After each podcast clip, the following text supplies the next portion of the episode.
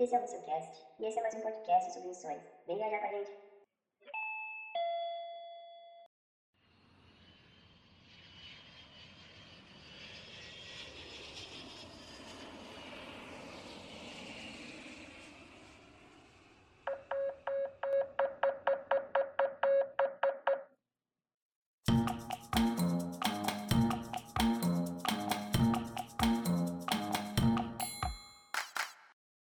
Olá, pessoal! Estamos aqui novamente em mais um episódio do Missioncast. Hoje é um assunto que eu gosto muito. Para falar a verdade, é um assunto que eu comecei a me atentar, a conhecer, pesquisar recentemente e é algo que mexeu um pouco com a minha cabeça, porque eu nunca havia imaginado isso. Não era algo que eu pensava que poderia ser um problema ou até mesmo um objeto de estudo, né? Mas é algo que me chamou a atenção. Hoje nós iremos falar sobre os filhos de terceira cultura. Talvez você nunca tenha ouvido falar sobre isso, assim como eu, que estou nessa realidade, eu vi recente, mas é um assunto muito importante, principalmente para aqueles que pretendem construir uma família em campo, né? Ou às vezes aqueles que já têm filhos e pretendem se tornar missionários de carreira. Então, hoje o assunto será sobre filhos de terceira cultura. Hoje, a nossa convidada é uma amiga que eu fiz no curso, que eu já comentei com vocês aqui, a Anne. Ela vai se apresentar melhor. É, Anne, se apresenta aí para o pessoal saber um pouco mais sobre você, quem você é, quem está falando. Oi, gente. Eu sou a Anne, como o Bruno disse, tenho 19 anos, sou brasileira e já morei no Chile e atualmente estou morando aqui em Moçambique. Ah, também já morei nos Estados Unidos. Como a gente percebe, são locais bem diferentes, né? Inclusive os continentes mudam e as culturas são totalmente diferentes. Eu imagino que isso tem influenciado é, na sua vivência, na sua forma de enxergar o mundo e tudo mais. É, quando nós falamos em família missionária, ninguém imagina né, os desafios e até o mundo próprio que criam e vivem os filhos de missionários. Normalmente, fala em família missionária, nós pensamos lá num casal é, com dois, três filhos, e é isso, é essa a imagem. Mas nós não nos atentamos a essa realidade das crianças, né, que é um mundo específico. Ainda mais quando se trata de filhos que mudam de países e culturas totalmente diferentes, como é o caso da Anne, vivendo em realidades tão distintas e únicas, né? Então eles acabam criando a própria cultura, né, que é uma união gerada entre a cultura raiz, a cultura de origem, com as culturas que esse pequeno ser cresce e se desenvolve, né? Essas outras culturas que ele passa. Então ele cria uma terceira cultura, uma cultura própria. Anne, como é que você resumiria, como que você definiria a vida de uma filha de terceira cultura, que é a sua realidade? Olha, acho que daria para resumir como uma montanha russa, né? Você tem altos e baixos, você tem momentos de adaptação, momentos de crise, de choque cultural, momentos assim que você ama a cultura, que não quer sair do país. Então, é, é uma vida assim instável, por assim dizer, mas que ao mesmo tempo é muito muito boa, né? vou ler um versículo aqui que foi recomendado pela Ana, inclusive, que é um versículo que ela disse que sempre dá força para ela nesses momentos, né? Hebreus 13, 14, porque não temos aqui cidade permanente, mas estamos à procura da cidade que está para vir. Então, entendendo que somos peregrinos, independente do local que nós estamos, seja no nosso país de origem ou não, é, os desafios virão, né? E nós nunca estaremos aqui em uma terra que é nossa, digamos assim, mas sempre como peregrinos, como estrangeiros, como afirma a palavra. E nós aguardamos uma cidade que ainda virá, né? Que é a Jerusalém Celestial, a Nova Jerusalém. Mas é muito legal imaginar, pensar que para vocês, mesmo estando em diferentes culturas, vocês criam ainda uma cultura que nem existe, né? Uma cultura ainda mais única ainda. Então é algo que a gente não costuma pensar. Como eu falei, muitas vezes pretendemos criar famílias em outras realidades, em outras culturas, quem tem chamado missionário ou que pretende morar em países do exterior mesmo, e a gente não imagina isso, né? Essas singularidades que passa essa criança. Quais são os traumas, os medos, as dúvidas, né, que uma criança pode enfrentar vivendo isso, porque são choques culturais, como a Anne afirmou, são choques linguísticos muitas vezes, qual língua que eu vou falar? Às vezes a criança fala português em casa, aí vai para o trabalho do pai, fala inglês, e vai trabalhar com o povo e fala a língua local, seja um dialeto ou uma língua, enfim, o árabe.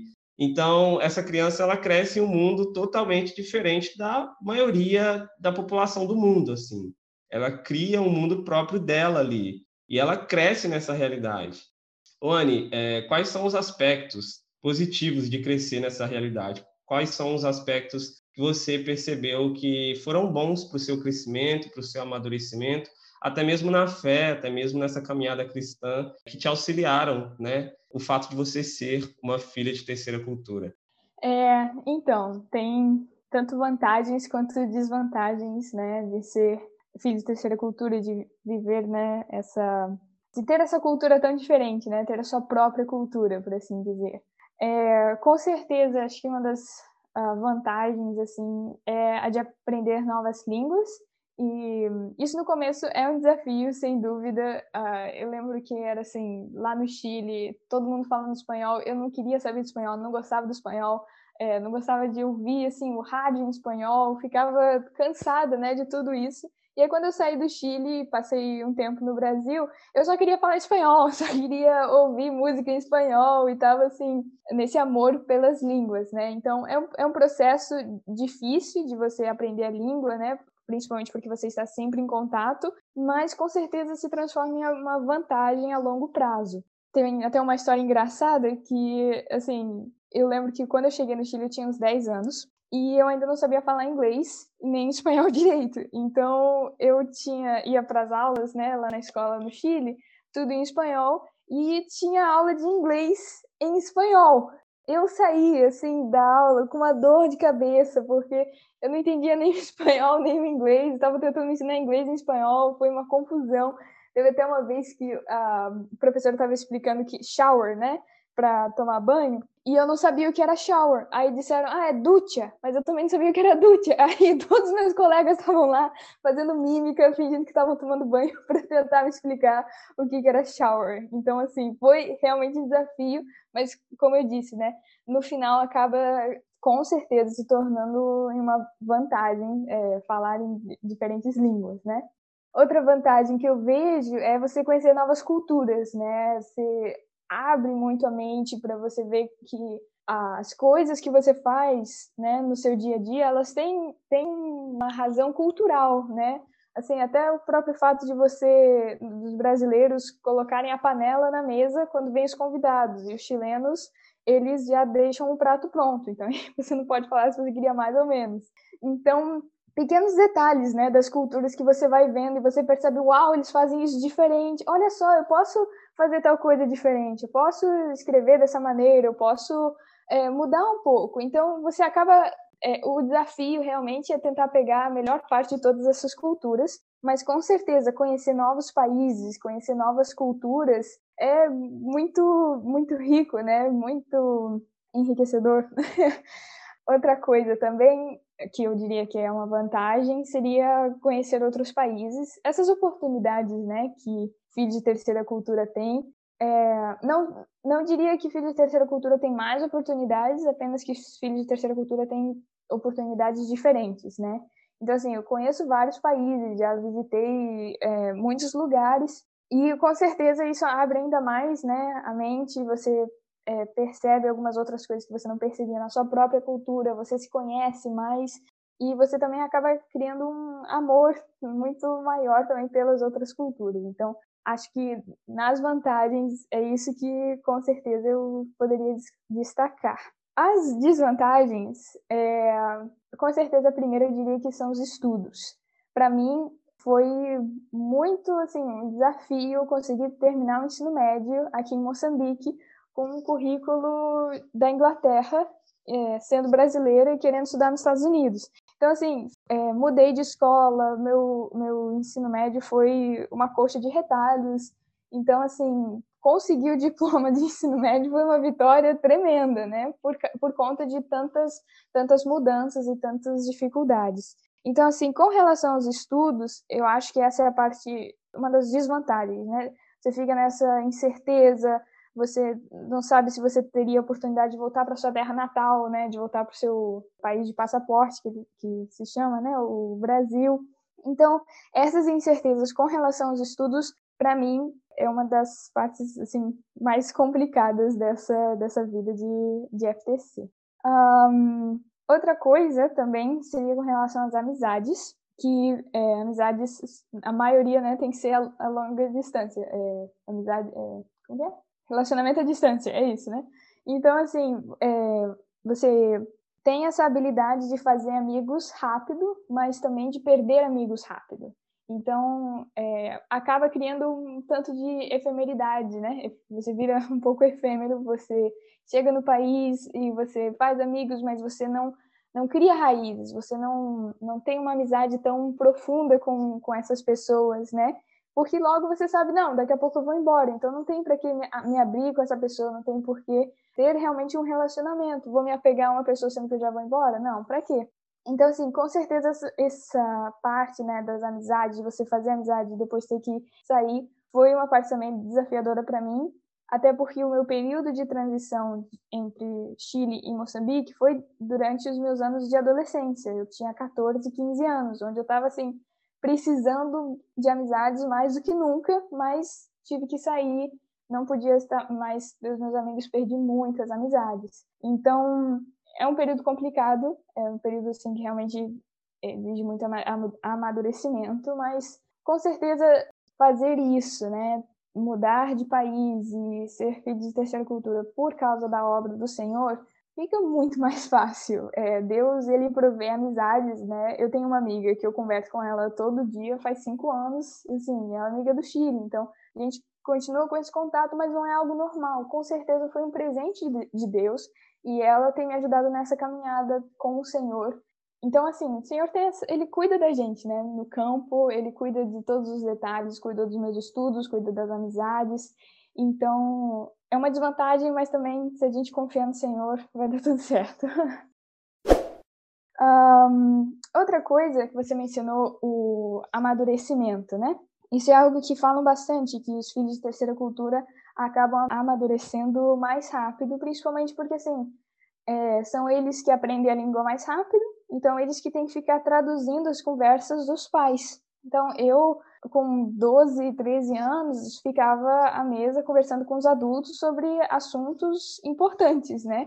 E pulei, acabei pulando algumas etapas realmente, até assim, coisas normais que os adolescentes fazem na igreja, né? De ir para mensageiros do rei, não fui, essas coisas assim. Então, você acaba pulando algumas partes, amadurecendo mais rápido que o que eu tô colocando aqui como desvantagem, mas eu não sei se é desvantagem ou vantagem. Então a gente meio que deixa no neutro, né? Então, com certeza, com relação ao amadurecimento, você tem essa. É um pouco diferente com relação ao filho de terceira cultura, e é bom sempre estar atento, né? Seu filho, dependendo da idade, como ele está lidando com essas situações, como que ele está amadurecendo, quais passos, quais processos que ele está pulando.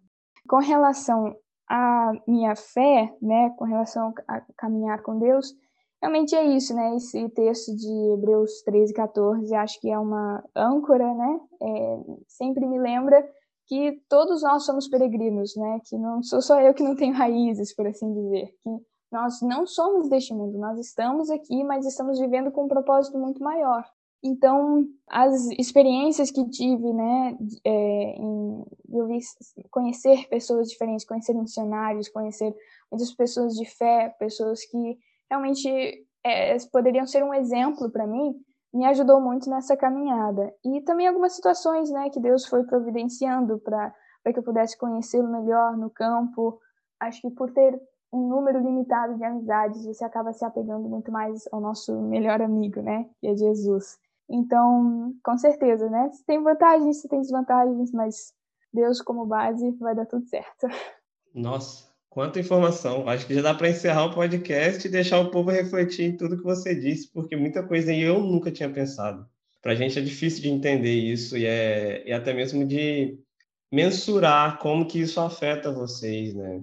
É, eu diria que é muita oração e terapia, mas como você falou, Deus cuida. Então, mesmo que seja difícil, eu creio que há uma graça, né, sobre vocês, sobre a família de vocês, para que isso é, aconteça naturalmente ou que não seja tão pesado ao ponto de adoecer, né?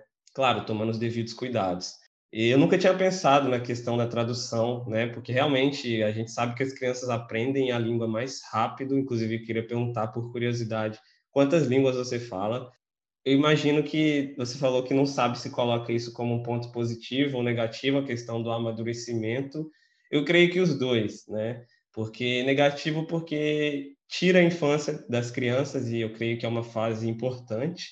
É necessário viver a infância mas também o amadurecimento ele é bom, né? Ele é benéfico em alguns pontos e pode auxiliar na, na vivência mesmo, ainda mais em campo, que é necessário ter amadurecimento. Você falando aí sobre a questão da língua, eu lembrei é, das crianças que eu conheci no Oriente Médio, filhas de uns missionários, que a gente dialogando com eles, né? Com um específico, ele começava a falar em português, aí do nada ele lançava uma palavra em inglês e começava a falar inglês, português, tudo misturado eu não entendia como que ele conseguia misturar a língua tão rápido e tão fácil assim, é, e às vezes ele nem percebia que ele estava misturando. Então é algo muito engraçado de ver assim, né?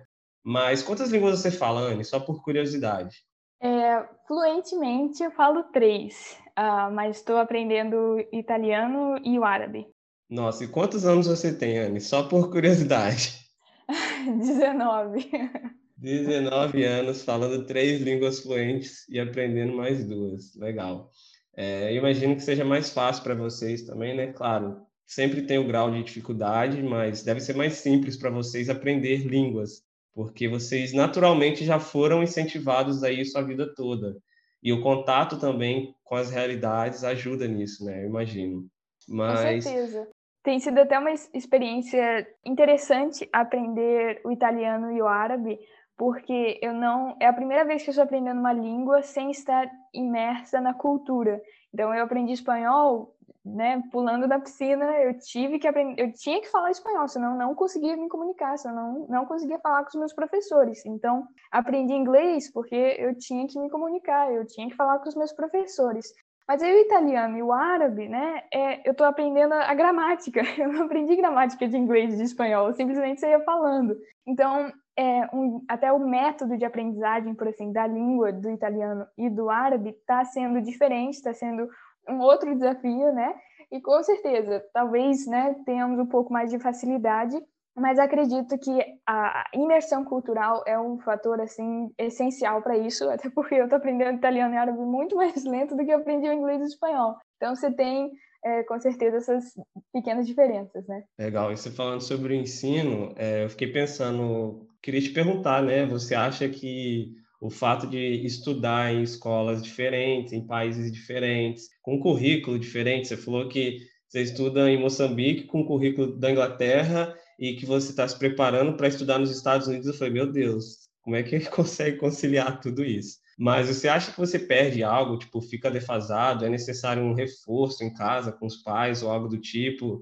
Que tipo de dica você daria para quem vai enfrentar isso futuramente, até mesmo com os filhos? Olha, é, com certeza é algo que precisa ser estudado, avaliar o currículo da escola. Em algumas, é, o primeiro ano que eu passei no Chile, eu estava estudando uma escola pública, porque disseram para gente que o ensino no Chile era assim é, excelente, né, muito melhor do que o do Brasil. Mas quando a gente foi ver, eu estava um ano na frente do meu primo, que estava morando no Brasil, e eu estava estudando as mesmas coisas que ele.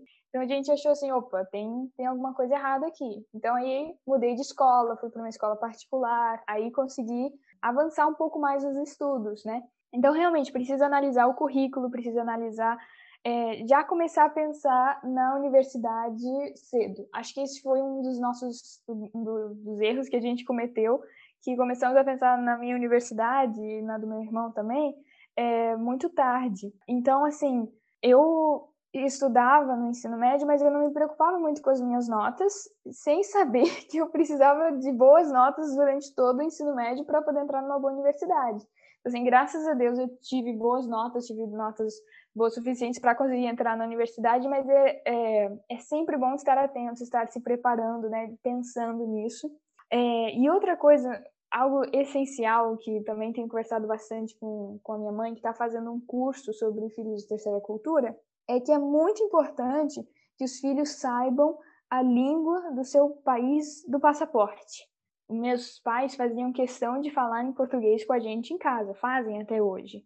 E nós sabemos, conhecemos muitos filhos de terceira cultura que não conseguem falar a língua nativa dos pais, a, língua do seu próprio país. Então, assim, se eu quisesse voltar a estudar no Brasil, eu poderia, eu teria que estudar história do Brasil extra, né? Teria que estudar geografia extra, algumas matérias à parte da escola normal aqui, mas eu teria essa opção, porque eu sei falar português, porque meus pais forçavam a gente, né? Forçavam, é, faziam questão que a gente falasse o português correto. Então, tirar isso do filho de terceira cultura, dizer, não, o inglês é, é, a, é a língua né, mundial, então deixa só o inglês, não vai aprender português. Você está tirando o filho da oportunidade de estar no seu é, no seu próprio país, né? no país da sua própria nacionalidade, do seu passaporte. O único país onde você não precisa de visto. Então, imagina, né? Com certeza é muito bom saber que a qualquer momento eu posso ir para o Brasil, qualquer momento eu posso trabalhar no Brasil, qualquer momento eu posso estudar no Brasil. Então, acho que aí fica uma dica muito importante: sempre tenha, né? Ensine o seu filho a língua do seu país natal, do país onde ele nasceu. É, e também prepare, né? Já pense, olhe para o currículo da escola. Tem muitas escolas internacionais e outra opção também, se a escola internacional for muito cara, é fazer homeschool, que nem nem sempre, né, não funciona com todo mundo. Acho que agora nessa pandemia a gente está vendo que não funciona com todo mundo, mas funcionou com a gente. A gente é, fez um ano de homeschool, aprendemos a estudar sozinho, meu, meu irmão e eu, é, foi com certeza uma benção, porque a gente começou a estudar, a gente ganhou gosto pelos estudos e a gente queria estudar assim, mais até do que os professores davam para a gente na escola, depois de ter estudado esse ano de, de homeschool. Então, é uma, é uma opção muito válida, né? Fazer o homeschool, até porque você poderia fazer o, currículo já dos Estados Unidos, por assim dizer, eu poderia estar aqui estudando em Moçambique com o currículo dos Estados Unidos. A oportunidade que eu tive foi com o currículo da Inglaterra, e graças a Deus a Inglaterra e os Estados Unidos têm essa parceria, eu conseguia transferir os créditos e tudo mais, mas é uma, é uma boa opção. É, o homeschool, com certeza, é algo para se avaliar se vale a pena ou não, mas minha experiência, eu super recomendo. Você falou sobre homeschool, eu creio que é necessário uma disciplina, né? É, assim como muitas coisas nas nossas vidas. Então, para casos específicos como esse, ah, com certeza, é uma opção, ainda mais se for levar em consideração que há países que a educação realmente não é uma educação tão boa. E eu não estou falando do Brasil, estou falando, talvez, sei lá, uma tribo é, isolada, é, um local que realmente não tem escola. Então, há casos que o homeschool é viável e é necessário mesmo para que tenha uma educação de qualidade para a criança, para os filhos de missionários, né? Mas o bom de ter essa conversa é, porque não é a minha realidade, né? Não cresci em diferentes culturas e eu imaginava o contrário sobre a questão da língua. Eu pensava que era necessário reforçar a língua local, mas pensando bem, realmente os filhos já possuem esse contato fora de casa, né? Então eles vão aprender isso com mais facilidade que os pais. Então eu vou colocar isso em prática na minha família, em casa só português porque querendo ou não isso cria também um pertencimento do indivíduo, né? Ele tem uma identidade nacional, é, para ele não pensar que é uma pessoa apátrida, né? Uma pessoa sem pátria, enquanto ele lida com pessoas locais, nacionais em todos os lugares que ele for. Então, eu creio que isso faz parte da construção da identidade, ele saber eu sou brasileiro e eu falo a língua do meu povo, porque isso é importante também, é importante inclusive para a própria missão, eu creio ainda mais o Brasil, que é um país que é tão amado em diversos locais, então, e a língua portuguesa, inclusive, também é presente em diversos países, isso pode também abrir portas, mas é claro, não é exclusivo dos brasileiros. Então, é muito importante isso também. Muito legal falar sobre isso. Outra coisa que eu queria falar é que assim, você já falou um pouco sobre como que foi crescer em diferentes culturas, as dificuldades, né? Contou experiências. E é claro, não existe uma cultura melhor, e eu gosto muito de enfatizar isso aqui.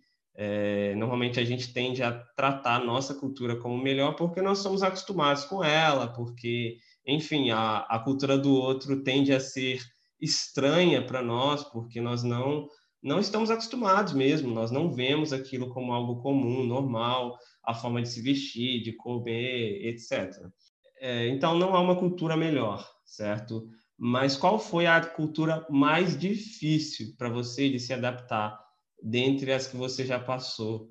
Talvez por conta da distância dessa cultura raiz ou por conta da distância da cultura anterior de onde você vinha? É, para você, qual foi a mais complicada e por quê? Assim, quais eram os aspectos mais difíceis de lidar? Com certeza, com toda certeza, foi aqui em Moçambique.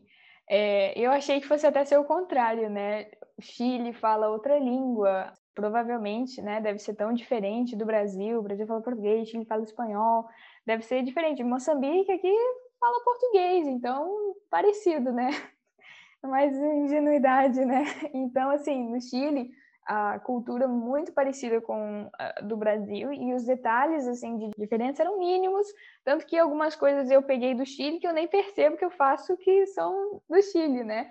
Porque é uma é, realmente são muito parecidas. Mas aqui em Moçambique, mesmo falando a mesma língua, mesmo falando português, tudo, tudo, tudo, tudo era diferente. Eu ficava assim em choque na escola, eu ficava assim, coisas tão pequenas, por exemplo, na escola me pediam, ah, me passa a caneta, eu ia, passava com a mão esquerda e eles ficavam ofendidos, aí o que que foi, né? Tipo assim, qual que é o problema? Eles disseram, você não pode passar as coisas com a mão esquerda, você tem que pedir desculpas. Aí eu, tipo, gente, desculpa! Então, assim, é, e para quem é canhoto? Diferente. Para quem é canhoto, olha, eu sou canhota, então era, era complicado, né?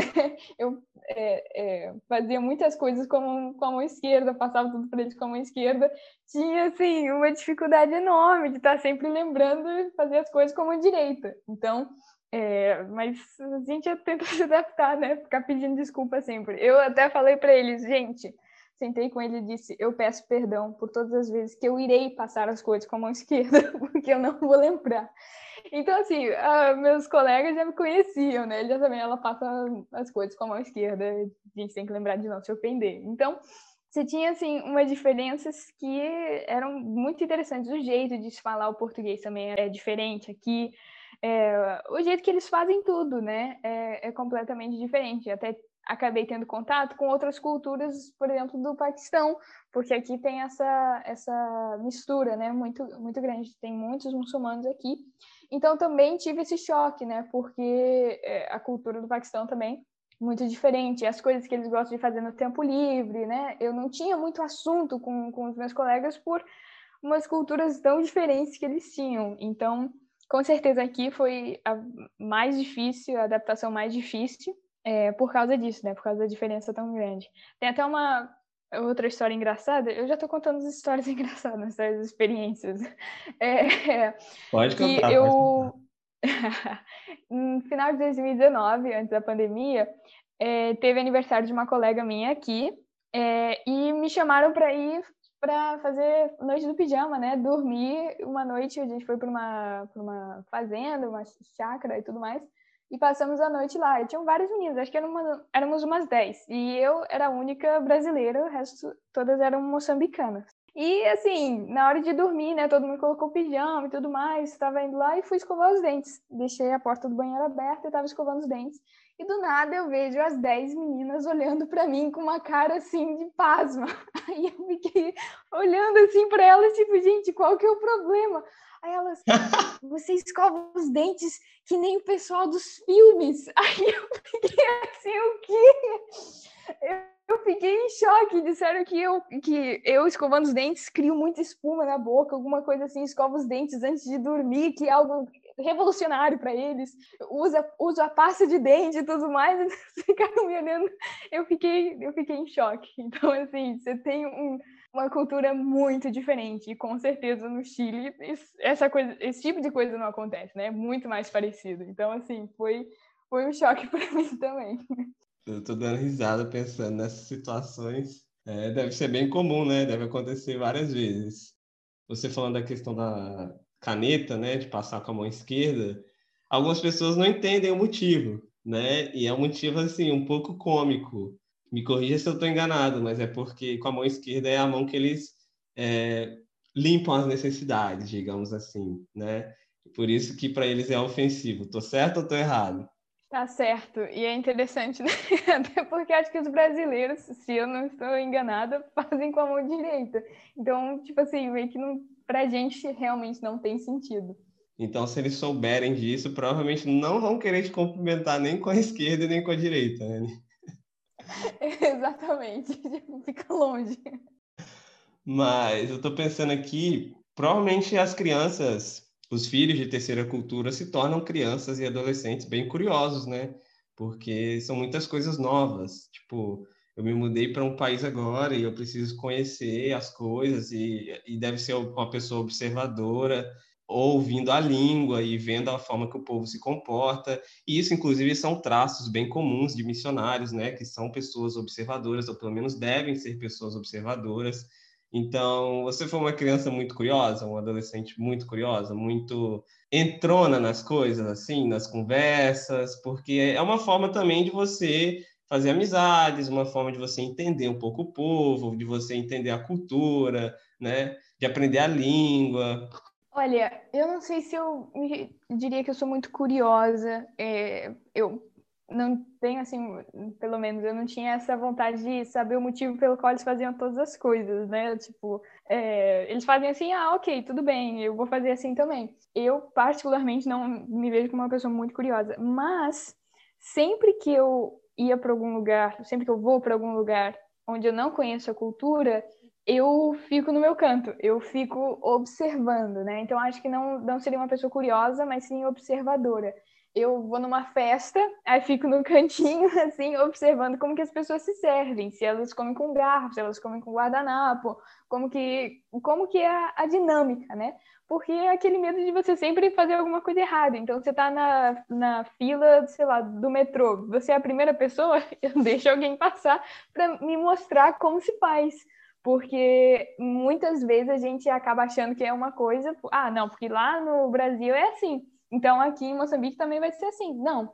Então, sempre é bom nunca ser o primeiro, né? Então, é, acho que eu acabei até sendo uma pessoa mais reservada por causa disso principalmente no começo, né? Eu fico observando, vendo como que as pessoas se comportam para eu também imitar e me comportar desse jeito. Então, acho que é mais ou menos isso. Me lembra um pouco de Paulo em Atenas, né? Que ele entra, ele começa a observar a cidade. Eu já citei até esse trecho aqui para depois ele saber como que ele vai se comportar, né? Exatamente. É uma pessoa prevenida, né? É uma pessoa prevenida que não para não passar vergonha, ou talvez por conta das vergonhas que já passou se torna uma pessoa prevenida. Isso, mas a gente continua passando, não tem jeito. mas ainda passa vergonha, é isso que eu ia falar. Porque querendo ou não, também não dá para se prevenir de tudo, né? A gente não sabe como que as pessoas se comportam no seu íntimo, dentro de sua casa. Então, em algum momento você vai acabar passando uma vergonha. Então, se você está ouvindo e um dia você pretende é, se mudar para outro país, para outra cultura e até mesmo ter filhos, saiba que você vai passar vergonha. Então, vá preparado para passar vergonha, ok?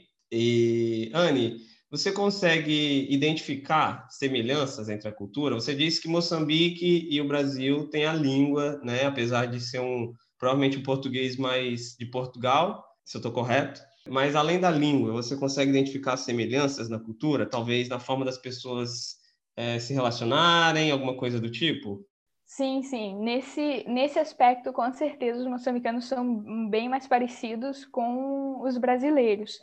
Eu acho que até influencia muito com relação ao clima. Então, assim, eu não posso dizer que os moçambicanos são parecidos com todos os brasileiros, né? Porque eu sou de Curitiba e lá, é, por causa, por conta do clima, provavelmente, né? A gente tem uma cultura um pouco mais fechada, não são tão calorosos assim quanto o pessoal do Rio de Janeiro. Então, para mim, é assim que eu, que eu vejo os dois, né? O pessoal de Curitiba se parece muito com o pessoal do Chile. No Chile faz um frio então, o pessoal lá no Chile é bem fechado, eles mal convidam você para vir para casa deles, eles assim não se abrem muito. Então, é, você tem uma cultura bem mais fechada. E aqui em Moçambique, vem para sua casa a hora que quiser, ficam quanto tempo eles quiserem, vão embora a hora que eles quiserem. Então, assim, é muito mais caloroso, né? Então, é, com relação a relacionamentos, eu acho que essas seriam realmente as maiores semelhanças, né, entre, entre essas culturas. Acho que isso deve até auxiliar, né, no, na criação de amizades e de, de iniciar os trabalhos para os missionários nesses locais.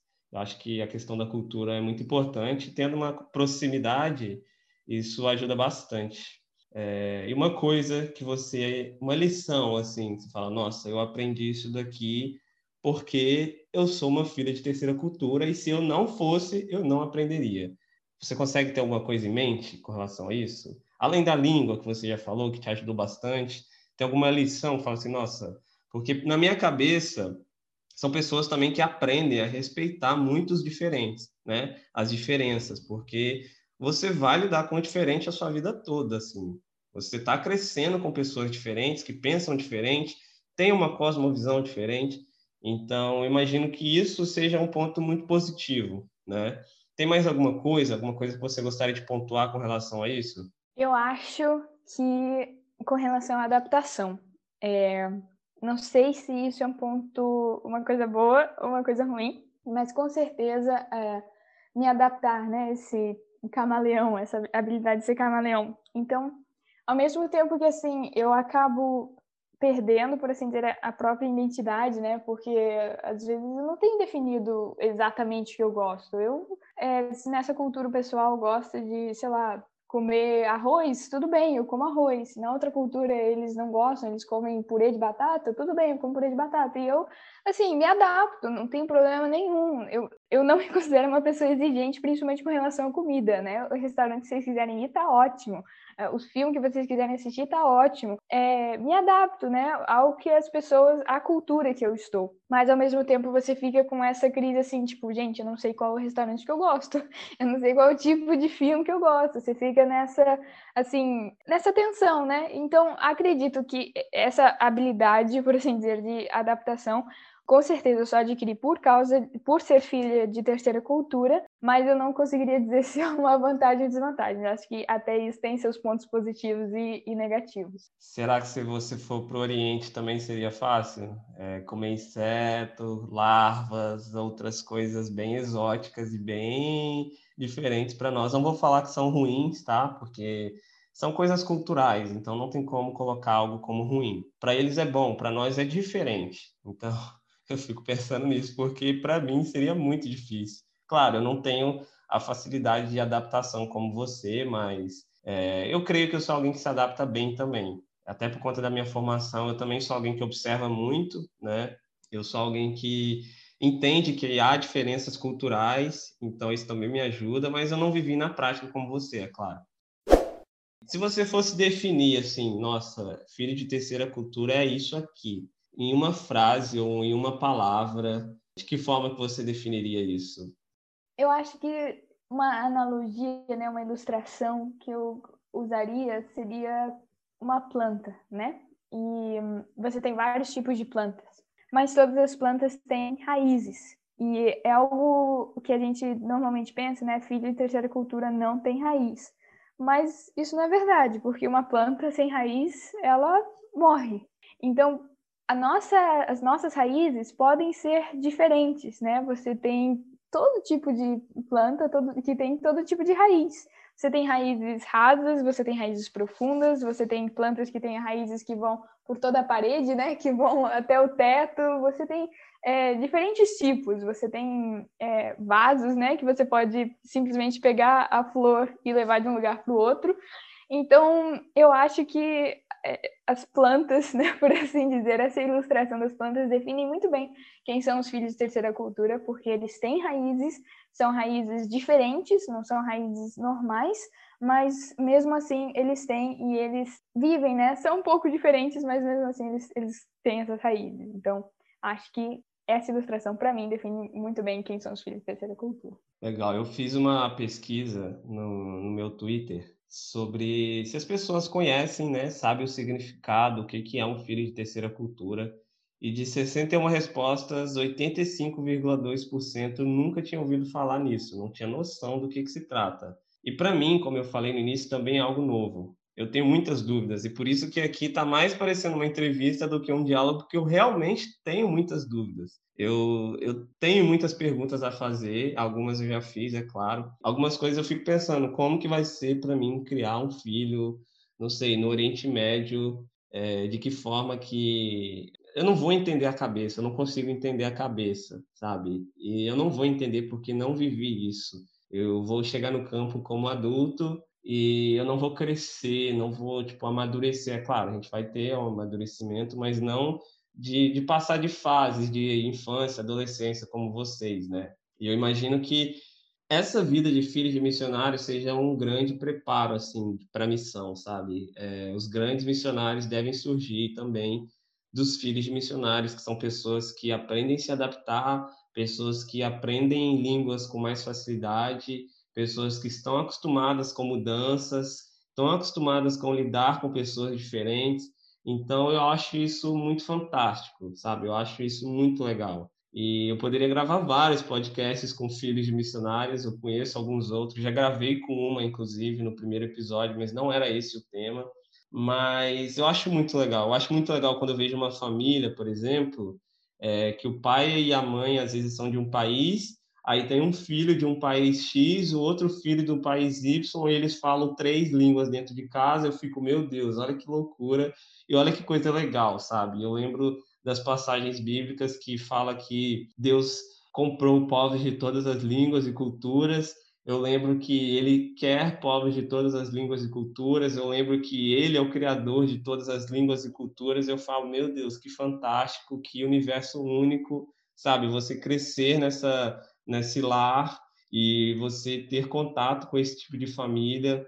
A primeira vez que eu tive, eu fiquei encantado sabe? Eu fiquei assim, mano, que coisa legal, sabe? Tipo, é, eu gostaria de ter essa experiência. Claro, tem muitos desafios, como você falou, mas é uma experiência única, assim, sabe? Eu imagino que seja um privilégio, assim como é um privilégio fazer, é, estar incluído na missão de Deus, é um privilégio também crescer na missão de Deus. E você faz parte dela, né? Você auxiliou sua família na tradução, como você falou, provavelmente em alguns trabalhos também, e a própria relação familiar também, querendo ou não, ajuda muito os pais a, a terem mais, não ser tão pesado o campo, né? Muito legal pensar nisso, e eu gostaria de saber se você pretende seguir é, a carreira dos seus pais em missão, se você pretende permanecer em missão, quais são os seus planos aí para os próximos anos, caso você queira compartilhar, porque eu imagino que virá muita coisa boa por aí eu te conheço há pouco tempo, né? A gente se conhece, deve ter acho que uns dois meses e alguns dias. Mas você é uma pessoa que eu admiro, assim, pela sua vida, pela forma que você cresceu. Como eu falei, eu admiro muito pessoas de terceira cultura, né? Crianças de terceira cultura. E eu, e eu te vejo nas aulas também, e você é alguém que se dedica bastante. Então, eu creio que virá muita coisa boa por aí. Compartilha com a gente quais são os seus planos, se você pretende permanecer em missão, que tipo de missão, se você tem ideia, se Deus já te deu algum direcionamento. É, então, antes, de falar um pouco sobre os, os planos, eu queria dizer que né, tem um conselho para você, Bruno, que está pensando em criar os filhos né, é, em outros países, que pelas, pelo que nós temos visto, né, pela minha mãe fazendo esse curso né, com, uh, sobre filhos de terceira cultura, a maioria, assim, exagerada de filhos de terceira cultura não quer seguir o exemplo dos pais e, e acaba ficando com esse trauma de não quero saber nada de missões. E eu mesmo passei por isso. Eu, com, quando tinha 17 anos, eu lembro até que eu orei assim, né? Tipo, Deus, eu já passei aqui, acho que uns sete anos te servindo no campo, eu acho que já chega, né? Acho que o senhor já pode me deixar em paz, eu já fiz o suficiente, agora o senhor vai me deixar é, criar raízes em algum país, o senhor vai é, me deixar fazer universidade, ir para a universidade e ficar quieto em algum lugar, né? Eu ficava assim com oração, com aquele, morrendo de medo do senhor me chamar para ir para outro país, porque, assim, tem uma, é uma vida que tem as suas vantagens, que tem as suas dificuldades, mas se você não está firme no Senhor, se você não entende que realmente nós somos peregrinos, independente do lugar onde a gente mora, né? Que nós como cristãos não somos chamados para sermos desse mundo, se a gente não tem esse entendimento e essa convicção de que o Senhor é a nossa estabilidade, ah, você realmente fica com essa Uh, não quer saber de missões, né? Fica com essa tendência a realmente ir para longe de tudo que tem a ver com, com missões. Então, graças a Deus, o Senhor foi trabalhando no meu coração e hoje o meu maior desejo é continuar servindo em campos transculturais e fazer a missão, né? Estar, estar servindo a Deus nessa, nesses lugares. Agora, no final de julho, eu tô, tenho planejado ir para os Estados Unidos. É, Deus foi muito misericordioso e me deu uma bolsa completa. É, é, como que é? é bolsa, né?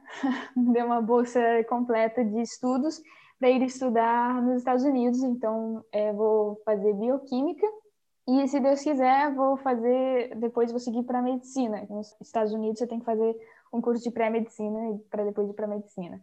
Então, por enquanto, esses são os planos, né? Talvez ir para medicina para poder ser uma médica missionária e trabalhar com, com essa profissão entre povos não alcançados. Então, acho que é isso. Muito legal, muito legal. Conheço outras pessoas que têm o mesmo desejo, o mesmo sonho. Quem sabe elas vão ouvindo isso aí, não se animem também, né? Ou te chamem até nas redes sociais aí. Já já irá passar o Twitter dela. É muito legal ouvir você dizer isso, porque nos faz refletir, né, a respeito, porque pessoas com raízes também têm seus privilégios. Com raízes que eu digo que pessoas que permanecem em um local e não vivem essa vida transcultural, essa vida de mudanças, né?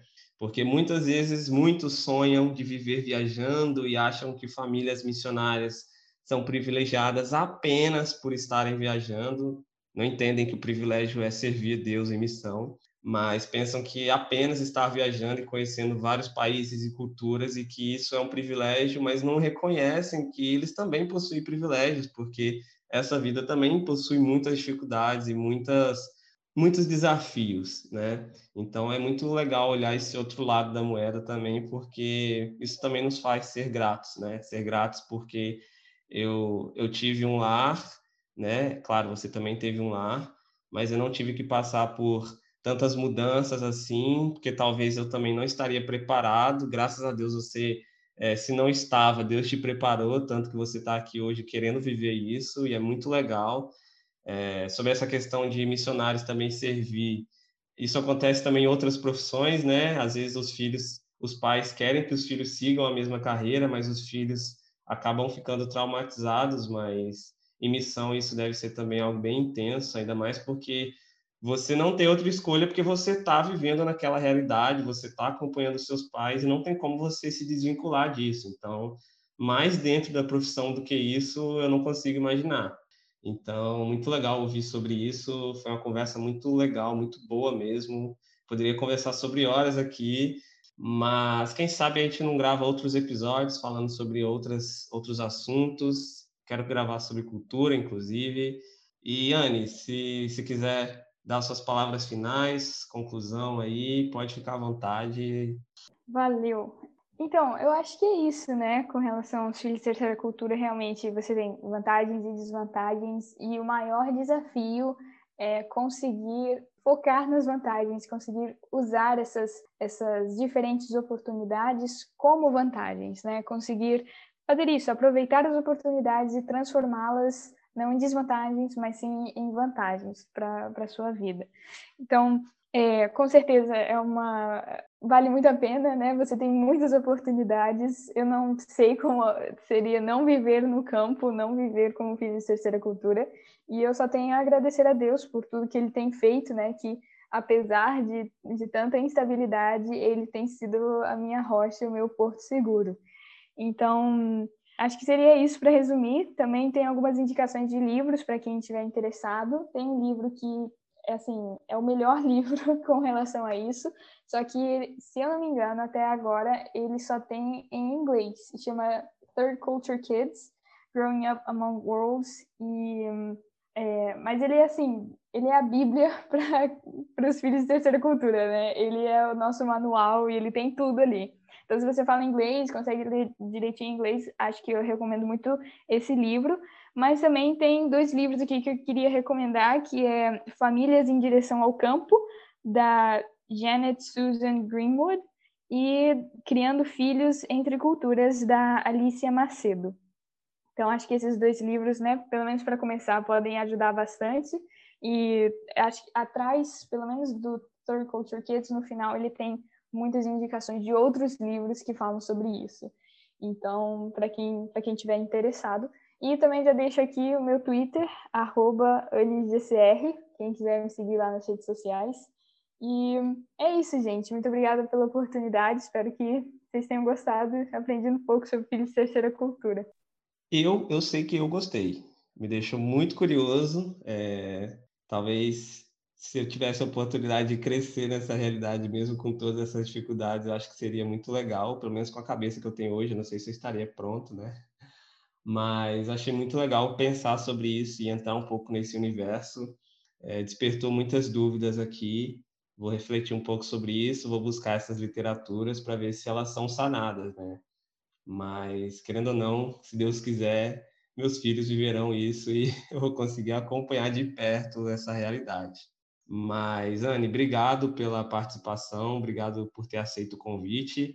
É, eu espero que esse papo tenha abençoado alguém de alguma forma, né? Que crianças tenham menos é, crises por conta dessa conversa, porque os pais vão saber lidar um pouco mais com elas, né, nessas realidades.